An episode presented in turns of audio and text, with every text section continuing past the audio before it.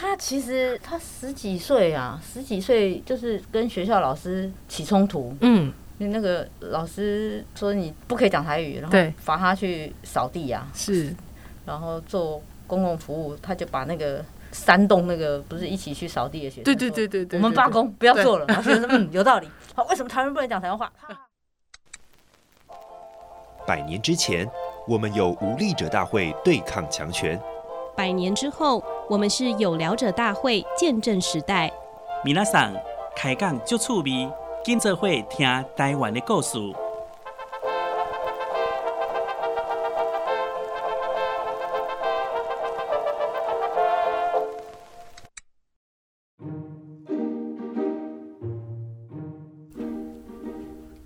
大家好，我是本日大会的总召宜兰，欢迎收听由台湾新文化运动纪念馆发起的有聊者大会 Podcast 节目。台湾新文化运动纪念馆是以保存与发扬台湾新文化运动为使命。今年的馆庆新文化运动月是以日治时期的新剧文化剧为主题，邀请大家一起重回一九二零年代新剧登台、新旧文化大拼场的时空。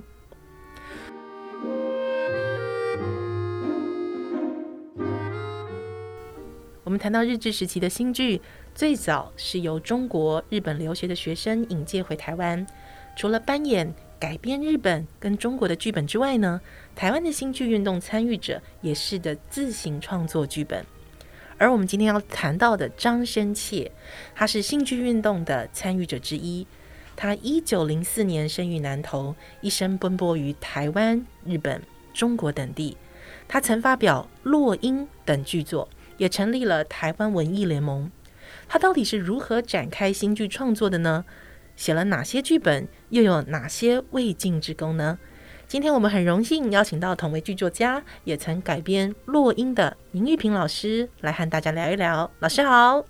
好，是老师，我们还是要再一次跟大家介绍一下张深切，因为我相信，呃，一般的朋友他可如果还没有接触过一九二零年代的一些呃文化运动相关的背景的话，可能比较不了解他。相对于可能像林献堂啊，或是蔡培火啊、林呈禄，可能大家比较了解张深切。嗯，诶、欸，他他是谁？他做过什么事情？嗯，从文化协会切入的话，哈，算是文化协会的。侧翼再侧翼哦，我自己看他其实有好几个身份，然后比如说在刚刚我们提到文化协会的那个阶段，其实他是一个新剧的剧作家。嗯哼，他当年做过一出戏，呃，Google 拜相。哦，Google，Google 不是不是。现在讲的 Google，Google 谷歌，不是不是不是。不是这不是。就是。Google 对，念起来一样。对，他的那个“辜”应该是辜政府的哦，是，对，一指辜显荣，对，所以 Google Google 拜相就是呃拜拜的拜，所以宰相的相，相，所以他很这么清楚的针对性，对，Google 就是。狗就是告高啊，黑的狗，对对哦，直接称它为狗了。我不知道是不是那个我的臆测了，因为他其实张深切那个时候，他是他算是很多产的剧作家，嗯哼，可是他没有留把剧本留下来。那我们当然现在看 Google。就是望文生义啊，是，但是 但是因为文化协会那个时候，你知道，就是他们做一个那个台湾自议会自自治的青年运动，嗯、对，然后呃，同时在御用士绅就成立了一个有力者大会嘛，啊，是的，所以我们这边文化协会无力者大会，对对对对，所以他他写这些剧本的时候，刚好就是。文化运动正在开始的时候，所以针对性极强。两个目的，一个是政治目的嘛，是就是延续着这个议会自治请请愿运动下来之后，把人组织起来的这个目的很强。那第二个革除弊习啊，然后陋习要改掉，然后要文化向上。哎，对对对，他们的口语叫文化向上。对，好，那当然就是他们觉得不好的，就是要。摒除。嗯，戏剧本身，他们可能对于这种刚外来的这种新剧，其实新剧讲的就是我们现在比较像西式舞台剧这样子的东西。嗯嗯，同时他就想借由这种外来的东西去传播新观念，但是其实那个时候因为是文化运动，他虽然讲文化运动，但是其实更像集会游行的、嗯、的那种，不能说是感觉规模吗？应该就说，比如说我现在要去这个演戏的时候，他可能在比如等下前面的舞台搭搭，我就戏台就搭起来就开始演了。嗯哼。然后演的戏演的戏可能就是张真切就开始写剧本嘛，然后写说里面应该讲什么话啊，那因为我们现在没有看到那个剧本的内容，对，因为他都遗遗失了，很可惜。我们只能从呃旁边大概的氛围去看待它。然后他这些这些东西可能有这些戏里面可能本身就会对呃时政或者是风俗习惯做出严厉的。批评 跟讽刺之类这样的戏，那这是张深切他写戏最多的时间，同时他也是配合，其实就是配合着文化协会的运动，然后在在各地演出这样，所以这是他的一个身份了。然后另外另外一个身份，其实他拿过金马奖。哎，一九五七年的时候，他拿过金马奖。嗯可是已经是战后的喽。对对对，嗯嗯，可是可是我们的那个新闻局金马奖是一九六二年哎，欸，对呀，啊，哎，欸，那他怎么拿过？时空穿越 没有，就是因为他那个时候的金马奖其实是那个时候叫征信新闻，就是现在中国时报的前身。前身嗯，对对对，征信新闻办的一个台语片影展，他就在那个台语片影展里面拿到最佳故事奖，一本剧本《苦崩侠》。哼哼，嗯。然后这个秋网社哈，对对对，就苦崩侠棒爪跑，这个是一个在台中在那个地区很有名的一个民间传说故事。是，那这个苦崩侠他拿到了最佳故事奖，可是那个时候的台语片影展是没有最佳剧情片的。我们第那个金马奖第一个是那个星星、月亮、太阳嘛。对，哎，然后这个时候其实是没有那个剧剧情片的，所以他这个故事最佳故事奖。其实很可能就是哦，最佳 剧情剧情片，对。但是因为当时评审的标准，我们我们我们现在对无从得知，就让他去吧。然后，所以他那个时候算是很蛮也蛮厉害的，拿到一个台湾第一颗金马的金马奖。那但是那个时候的台语片影展其实有两个奖，一个给这个民众投票的奖叫做银星奖。然后，如果是评专业评审评的，叫做金马奖。后来他办了一届之后就没了，没了之后到了新闻局要颁要做电影推广的时候，他也给人家叫一个金马金马奖。他他不但奖一样哦，他连那个金马奔腾的讲座都都一样，撞奖了。对，撞奖说得好，比撞苗 就连那个都一样。是。那可是这是张生切拍的唯一一部电影。就是票房凄惨无比，真的。所以之所以他这也是因为这样，所以他后来写的几个剧本都没有没有拍，嗯哼，没有获得青睐就对了。因为他他这个片他自己出钱自己拍嘛，哇，跟台湾很多导演大家都一样，自己出钱然后把家当都拍光，不可能再有下一步了，很难。是，嗯。然后这是他后来其实变成开咖啡厅啊，然后跟一些文友在一起啊。就是其实他拍电影拍的并就是战后他拍电影拍的并不顺利。是。那其实战前他就是一个那种我们刚刚讲他做虽然是这样想是剧作家，其实那个时候他是充满了。革命精神的革命家，我看到他的生平的介绍，其实他做过非常多的事，哎，对，好像还有经商啊，对，甚至还在中国办过文艺杂志，对，中国文艺，中国文艺，所以其实他的身份非常的多元，嗯，他其实。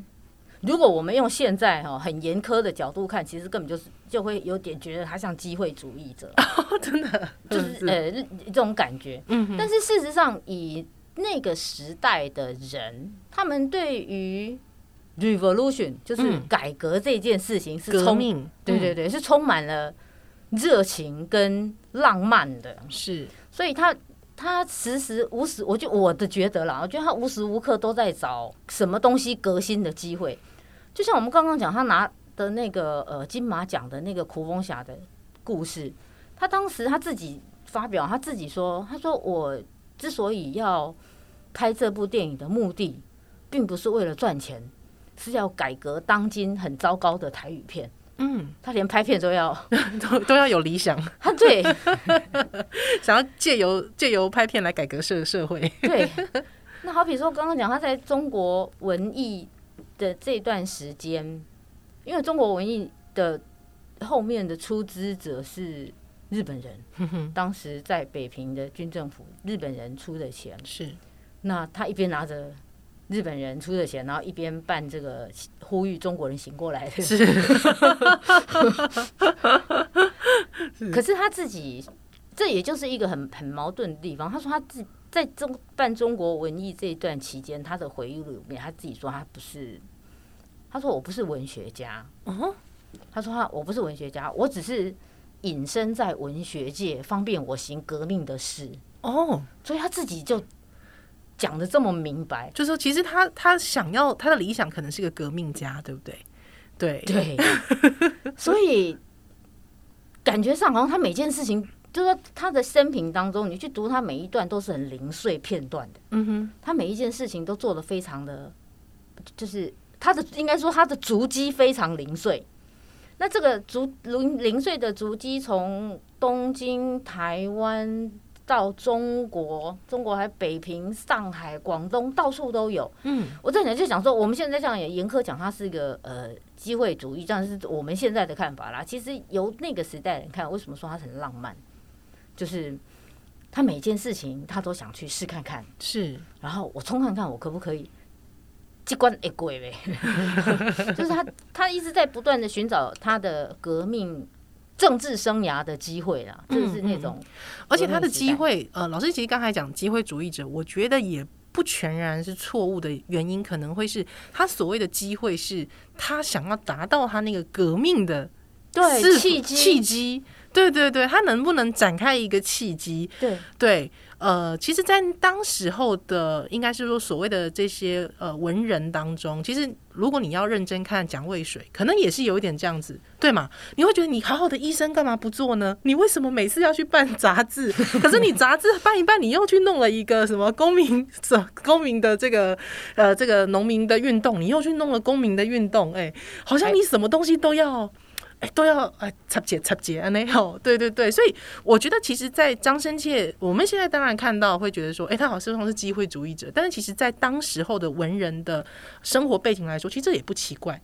对，嗯，对对，尤其因为以以另外一个，他就是其实去中国之前，他在台湾还办了一个台湾文艺联盟，嗯、做了一个台湾文艺联盟，然后这个组织其实。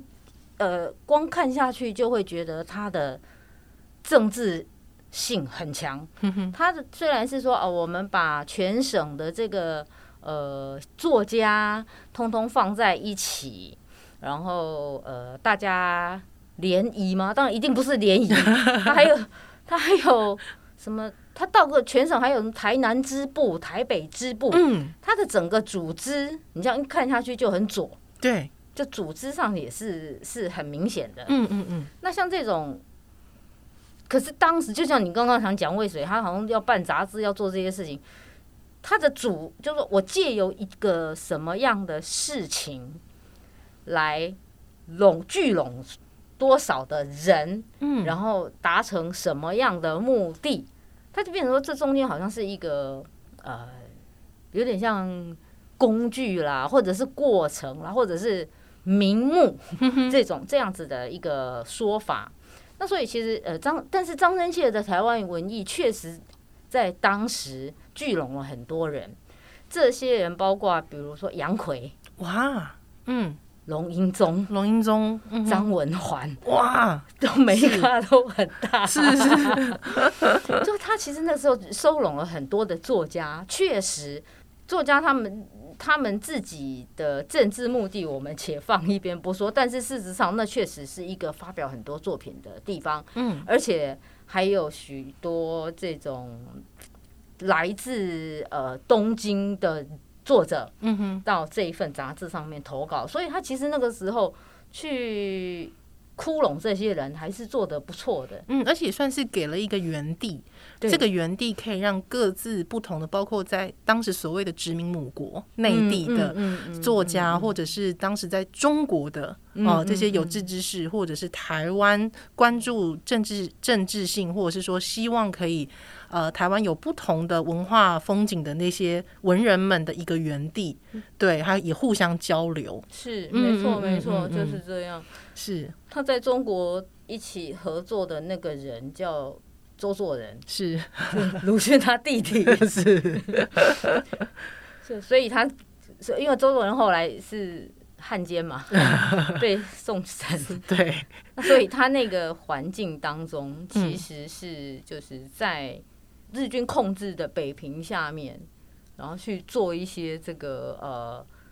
呃，隐隐隐隐隐会会抗日的事情。对，他那时候会跑到中国去的原因，其实有一部分有一部分的原因，可能是因为台湾的总总督府跟警察已经盯上他了。嗯哼。然后，而且他那个时候有些朋友已经被抓了，因为那个年代刚好就是他去去中国那一年，就是那个台湾文官换成武官的那一年，好像一九三六的样子。是。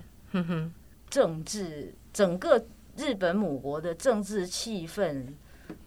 大转弯，嗯，往军国主义走，所以那时候台湾变成武官总督，武官总督，对，嗯，那他就开始整个的被压缩，因为文化协会后来几个几个什么东亚新报啊，什么那些报纸都后来通通被抄了，是，而且张生切的朋友，他好像是在这个时候，他几个朋友已经被抓了，他就赶快跑人，就去往中国，去中国，嗯嗯嗯嗯嗯，那就到中国去之后，就跟周作人。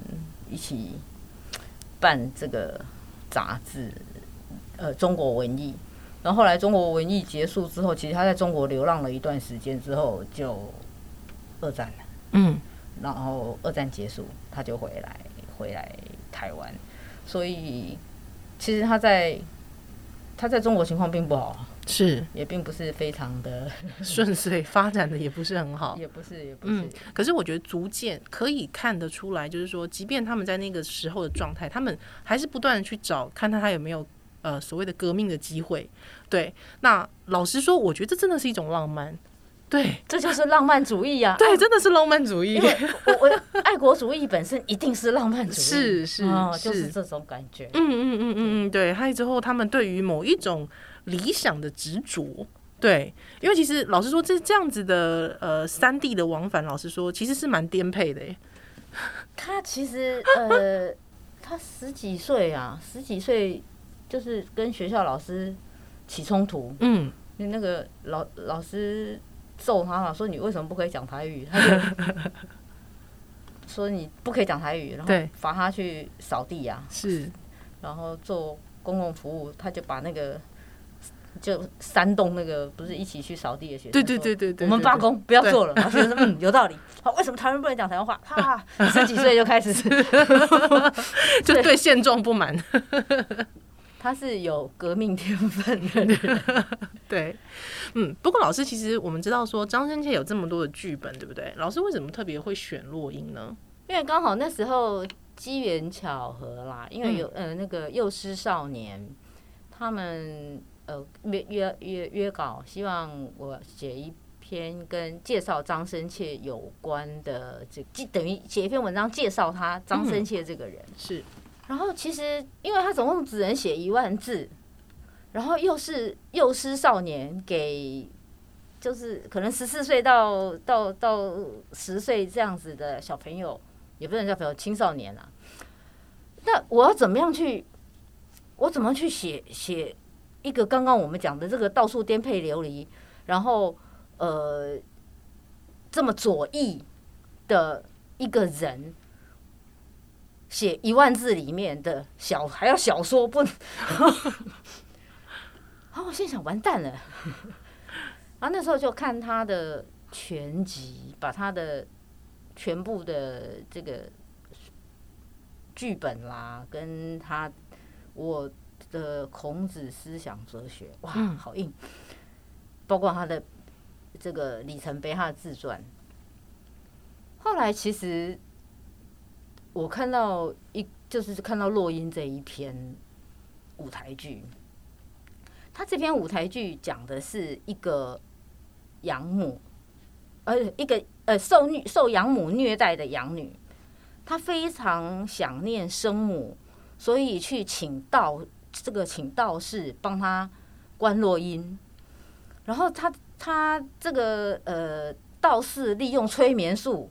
让他以为他真的在观落音看到他妈妈之后，嗯、这个女孩子因为太激动了，对，她就昏了。昏倒之后，这个她的养母就出现，嗯，说啊，你居然敢去观落音，跟你妈妈告我的状，结果这个养女就这样被打死了。哦，哇，这个故事就结束了。是，然后我看到这个戏的时候，我非常震撼。对，震撼的是你喜不喜欢共虾回？就是。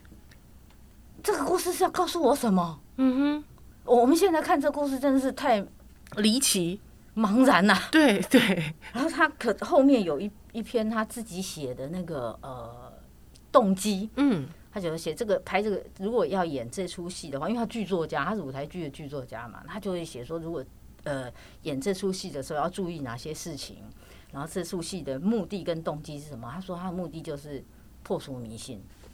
嗯。我现在想关若英破除迷信，我怎么去跟现在小孩讲这件事？这好像也不可能，是这也不可能。然后我就一直翻，一直翻，一直看，一直翻，翻了好久，就是等于他那个自传一直洗洗好久之后，其实我后来看到两个点，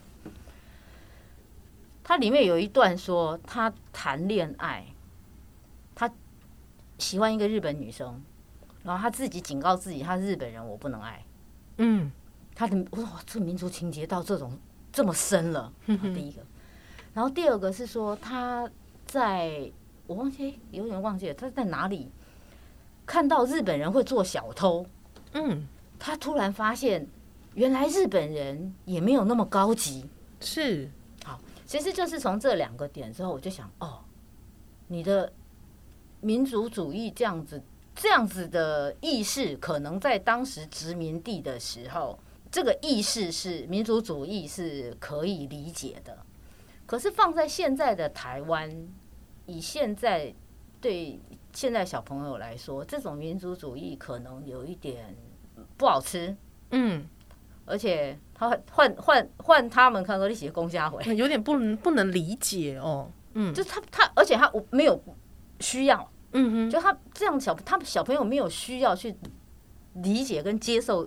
民族主义的这种，他是。不是毕竟不是去研究过去的想象或什么，他他可能这种代入感很差。没错，嗯，然后再来就是那个呃，那我想说在民族主义这个部分，可能不是我要的。然后那第二个就是哦，原来日本人也会也会有。烂人也会有小偷。嗯、他说：“我知道这件事情之后，我对日本人再也不尊敬了。”好有趣的看法啊！是好，我想是这几这，然后几个地方，我后来后来就想到一件事情，因为张生切是个非常民族主义的人，是如果。他的行为了，我们再看他可能到处搞革命啊、抗日啊，这样这些行为，这些行为如果现在看起来的话，很左、很左翼。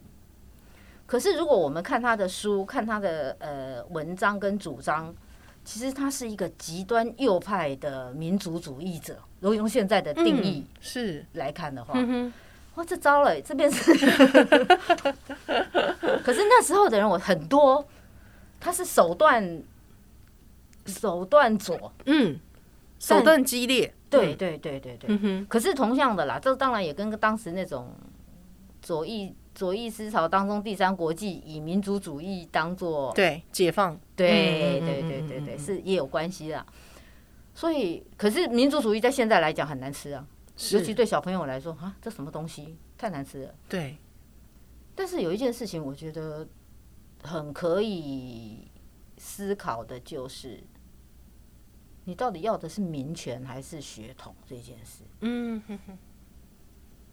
所以我就设计了，他旁边有一个朋友，一直不断的去 引诱他到任何每一个地方，随时发生的情况都要让他都要让他去看。你看你们这些人，你看你们看你看，所以就是让，其实主要是跟小朋友讲，让他在这个故事当中，我要的是血统还是嗯民权？民权，嗯哼，就是。民主跟民民主这种事情跟血统其实一点关系也没有。对，那小朋友去思考这样的事事情吧。嗯哼，呃，就是他们可能会在社会环境中听到各种的价值观，然后呃，哪一个是他要的？我们当然不能在小说里面告诉他，是这个下指导戏，这很难。但是他可能要接受各种杂音之后，自己去梳理。嗯，那你就你要这个呢，还是要那个呢？这样是。然后同样的这个矛盾，也就是在处理一个，因为张生切本身是养子，嗯，然后他的原生家庭并不好。他过继给张玉书，也就是林献堂的朋友，换了这个呃生这个这领养的家庭之后，他整个人的人生都变了。从可能一文不值或者是家庭很糟糕的小孩，变成一个富人家的有钱人家的这个养子之后，去日本留学，可以去。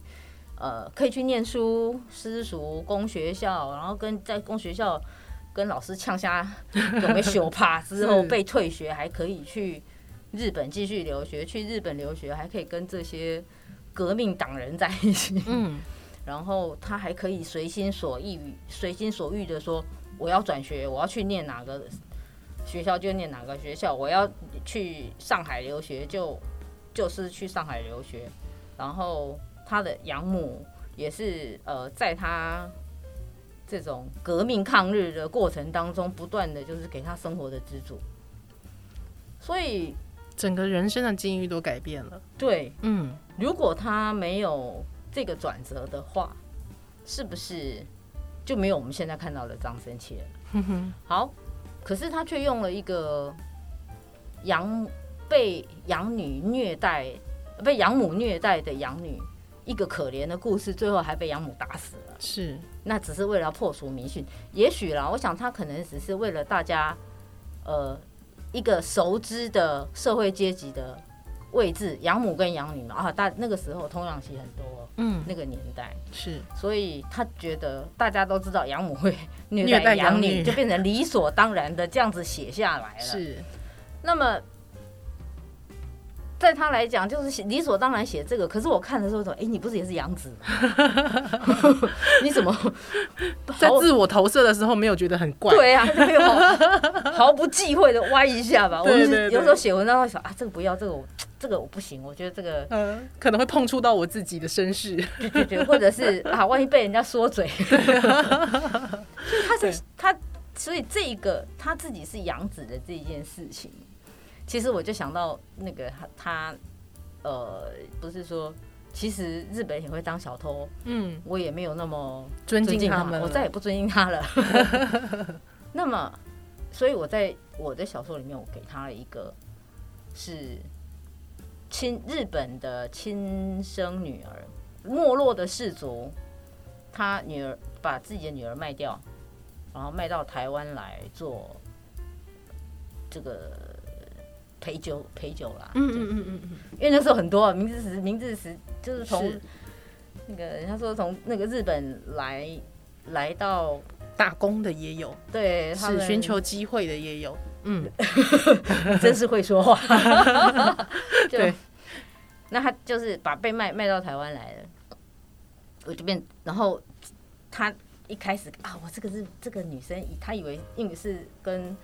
这个文化协会里面的读报社距离很近，他想哦，我喜欢这个女生，然后他说好漂亮哦，他一直以为这个是哪一家的千金，结果不是，是隔壁酒家的小 姐。啊不，我再怎么喜欢她，因为她是日本人，我都不能喜欢她。对，就是这种国族主义，这其实就是一个民族主义已经到了极点的地方。嗯，是对。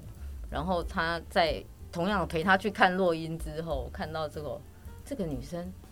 天哪！日本人难道也有这么可怜的女人吗？就是他讲的、嗯、啊，日本人也有小偷吗？嗯，就是其实是由他自己的一些经验来做偷他的经验当小说。剧作家其实基本上他当时候的社会政治社会氛围，他能不能够呃在他的动机里面非常明白的去去说，嗯，没错，我就是在讽刺政治现象。其实也有可能他是不行的，对，所以。呃，便是说，他可能自己在动机上面也要去转化，说，嗯，我这个呃剧作其实是在破四旧，或者是说我是在破除迷信等等之类，会不会有没有可能？有，当然，我相信那个时候，包括张生切他自己有些地方都是会隐晦的，好比比如说他在。他在先两个地方讲哈，就是第一个，他是他在那个他的回忆录里面讲到他那个时候在东京基督教青年会馆，嗯，呃，排戏排了一出叫做《金色夜叉偷瓜贼》排这样的戏，然后当时呃是受有他们第一次演戏嘛啊，但现在所有人讲到新剧都要讲到这一段，是，他就可是他回忆录当中他写一段，他说接受了一个欧阳某的。欧阳某某某欧阳某某某人的某人对欧阳某的指导，这个人很可能是中国的戏剧家欧阳于谦哦，嗯哼，因为欧阳予倩那时候在一九一九年的时候，正好为了他在南通要办那个戏剧学校盖剧场，去东京考察剧场跟他的那个呃，就是新式剧场跟他的剧场管理。那可是为什么写欧阳某？哦，对，所以他他有有有藏起来哦，嗯，就说。他毕竟，因为他那写写这个回忆录的时候是跑国民政府躲起来写的，二二八之后，对对。可是另一件事情，在作息这件事上，他又很冲很矛盾。他有一个剧本《生死门》，嗯，他《生死门》是讲一个，就是他反正一个女生啊，她的呃这个呃，她丈夫被日本人拉军夫走了之后，一直都没有消息，然后他被。同乡的一个这个土土豪调戏，嗯，结果这个土豪调戏他之后被被抓去关，日本人把他抓去关，嗯，可是出来之后，呃，变成这个国光复之后，变成因为抗日而坐牢的抗日勇士。啊，就是他生死门，这已经是国民政府之后的事情喽，是他写的这么明白哦，所以说他。所以说，这是我，因为因为他真的新剧剧本留的太少了，嗯嗯，所以我很难去判断你刚刚说他是不是有意想要掩掩盖他的政治意图。对，嗯，有可能哦，有可能他其实就是要借由这个，比如说啊，养母就是。台湾啊，日本就呃不呃这个养女养女是台湾，我，在讲什么？养女就是台湾，然后养母就是日本人，然后这个养女就是被日本虐待啊，然后他最后还要把她打死啊！以后你看你们这些打死台湾人的日本人哈，你们都会一朝地府什么随便，就说 他就是你们都我我我们可以这样，我可以这样子推想去附会他，可以，嗯，但是因为他自己说。我就是为了要破除迷信，嗯哼，他都讲说明白了，我要再继续脑补吗？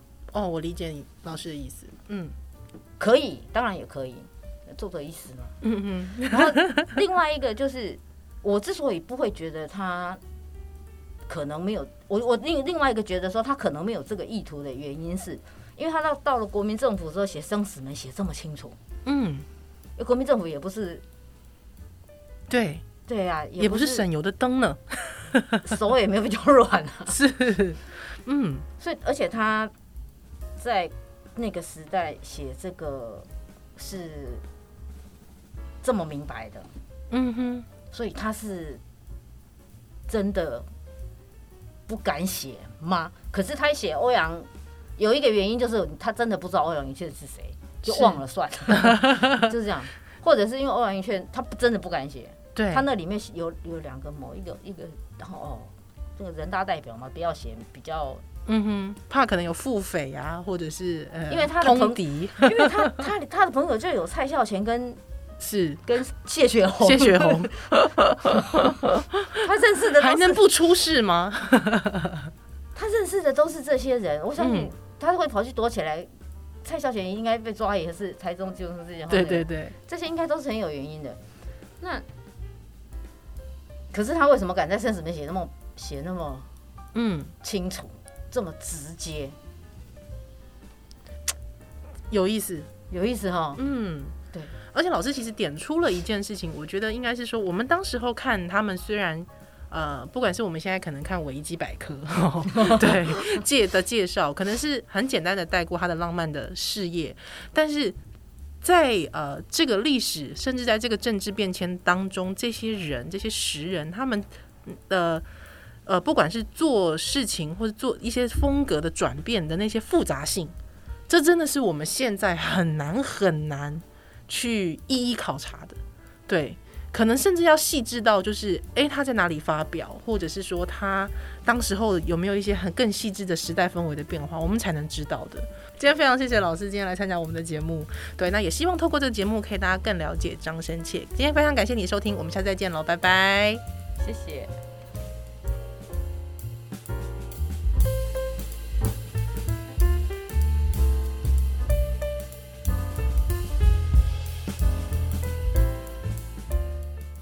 谢谢大家今天的收听，本日的有聊者大会到此告一段落。